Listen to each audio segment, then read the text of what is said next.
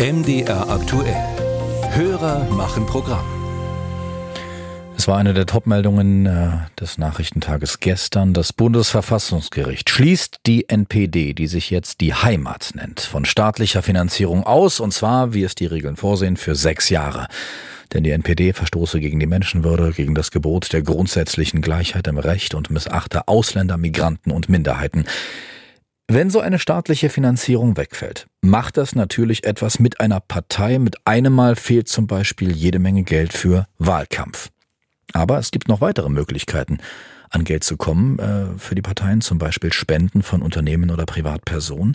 Und dazu erreicht uns heute Morgen diese Frage unseres Hörers Karl-Heinz Zahn aus Leipzig. Ich sehe Parteispenden sehr kritisch. Für mich hat es ein Geschmäckle nach Korruption. Mich würde folgenden Vorschlag unterbreiten der Politik, ob es nicht möglich wäre, diese Spenden aufzusplitten auf die verschiedenen Parteien, die im Bundestag vertreten sind, um hier eine Chancengleichheit zu gewähren. Herr Zahn will also wissen, könnte man nicht in einen großen Topf spenden und der wird dann auf die einzelnen Parteien verteilt. Sarah Bötscher hat sich damit beschäftigt. Unser Hörer findet das Prinzip der Parteispenden undemokratisch. Wenn die eine Partei mehrere hunderttausend Euro am Stück bekommt und eine andere mit weniger auskommen muss. Das widerspreche dem Prinzip der Gleichbehandlung. Aber was sagen Experten dazu? Frank Decker ist Politikwissenschaftler an der Uni Bonn mit dem Schwerpunkt Regierungssysteme und deutsche Politik.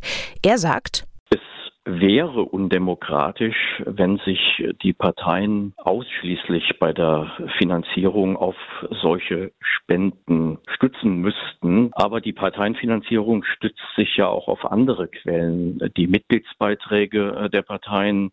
Aber es gibt eben auch eine staatliche Parteienfinanzierung und die gleicht dann diese Nachteile wieder aus. In Deutschland habe man auch ein viel besseres System als zum Beispiel in den USA. Dort spielten Spenden von finanzkräftigen Institutionen eine viel größere Rolle und man könne eigentlich nur noch Präsident werden, wenn man über solche Geldquellen verfüge. Den Vorschlag unseres Hörers, die Spenden aufzusplitten, findet Decker kein realistisches und auch kein gutes Szenario. Denn das Bundesverfassungsgericht hat, äh, wie ich finde, zu Recht festgestellt, dass ja auch die Spenden ein Ausdruck sind einer gesellschaftlichen Verankerung äh, der Parteien. Parteien sind ja keine reinen Staatsorgane, sondern sie verbinden im Grunde die Gesellschaft mit dem Staat. Spenden ermöglichen also Bürgerinnen und Bürgern, sich einzubringen, sagt auch Timo Lange von Lobby Control, ein Verein, der sich für Lobbytransparenz einsetzt. Trotzdem kritisiert er, dass die Höhe der Spenden unbegrenzt ist da ja eigentlich in der Demokratie das Prinzip ein Mensch eine Stimme gilt und die allermeisten Menschen eben nicht mal eben 50 oder 100.000 Euro oder noch mehr an eine Partei spenden können. Und klar, es ist verboten, mit an so eine Spende konkrete Erwartungen zu knüpfen. Da wären wir dann im Bereich der Korruption. Aber man kann natürlich doch durchaus erheblichen Einfluss auf den Wahlkampf nehmen, gerade auch zum Beispiel auf Landesebene. Wenn man da eine hohe Spende tätigt, dann hat die Partei äh, auf jeden jeden Fall sehr viel bessere Chancen beim nächsten Wahlkampf. Im vergangenen Jahr haben die meisten Spenden die Parteien CDU, CSU und FDP erhalten. Alles Parteien, die im Programm mehr Wirtschafts- und Unternehmensinteressen vertreten. Die größte Einzelspende kam vom Verband der bayerischen Metall- und Elektroindustrie an die CSU. Die Höhe knapp 570.000 Euro. Die AfD erhielt nur eine Einzelspende, dafür die drittgrößte mit 265.000 Euro. Carsten Hütter ist Bundesschatzmeister der AfD und sagt, Spenden spielten für eine Partei auch eine wichtige Rolle.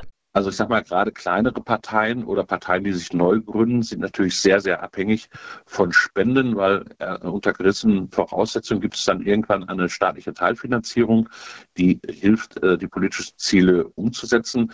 Aber man fängt letztendlich auch bei einer Parteineugründung an, äh, sich über Spenden und Unterstützung zu finanzieren. Von da aus, auch für meine Partei, sind Spenden ein sehr, sehr wichtiges Instrument.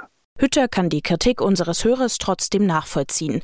Einen gemeinsamen Spendentopf hält der AfD-Politiker aber auch nicht für sinnvoll, weil Spenden erlaubten, eine politische Sache oder Partei nach den eigenen Wünschen zu unterstützen.